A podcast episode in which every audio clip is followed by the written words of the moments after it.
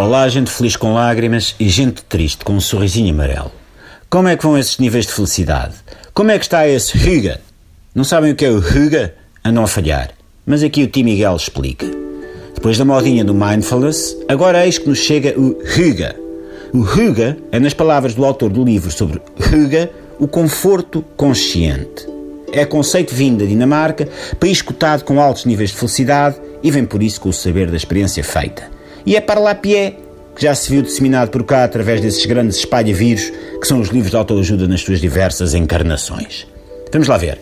Nada contra os passeios na praia, o beber um xiripiti com os amigos, o passar tempo com aqueles de quem gostamos e que nos fazem sentir bem.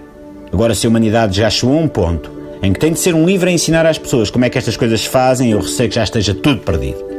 O autor do livro dá-nos assim uma espécie de Gustavo Santos mais sofisticado.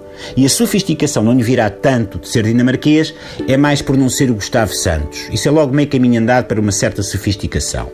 Não se entenda por aí que o livro de Huga não escorre o seu fio de azeite virgem pós-moderno. É um autêntico lagar.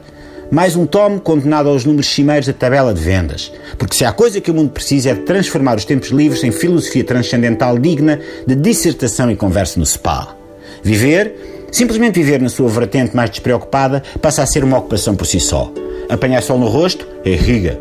Beber um chá quente com meias de lã calçadas enquanto a chuva cai lá fora, isso é praticar riga. Estar deitado numa câmara de rede à sombra num dia quente, oh, isso é fazer o riga, mesmo assim à maluca. Estavas a dormir? Quem eu?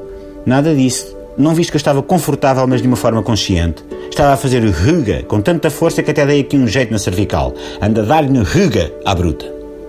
Há, no entanto, que apontar a discriminação cultivada no Ruga. Então, e aqueles que, por exemplo, encontram o seu conforto consciente no tuning e em corridas na Ponte Vasco da Gama? Não estão contemplados no Ruga? O Ruga é só para quem encontra conforto consciente na manufatura de bordados em Ponte Cruz? O Ruga é só para quem está conscientemente confortável no atar de laços de musselina nas tampas de frascos de pate vegan?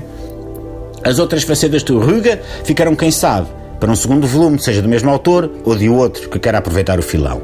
Ler o livro de Huga é bué da Huga. Ler o livro de Huga, montado num unicórnio, é estupidamente Huga. Escrever sobre Huga gera dinheiro que depois pode ser investido em mais Huga. É um ciclo vicioso de oferta e procura. Porque desde o início dos tempos que o homem procura o conforto. Agora puseram-lhe um rótulo. E os rótulos, como toda a gente sabe, mas faz por esquecer, servem para facilitar a venda das coisas. Mesmo que sejam coisas que não ensinam nada a ninguém. Pips, riguem-se todos para aí, que assim é que é bonito. Haja saudinha, sejam ruga, mas não sejam ursos. Pedimos desculpa à grande quantidade de dinamarqueses que nos ouvem pela deficiente pronunciação do termo. E até amanhã.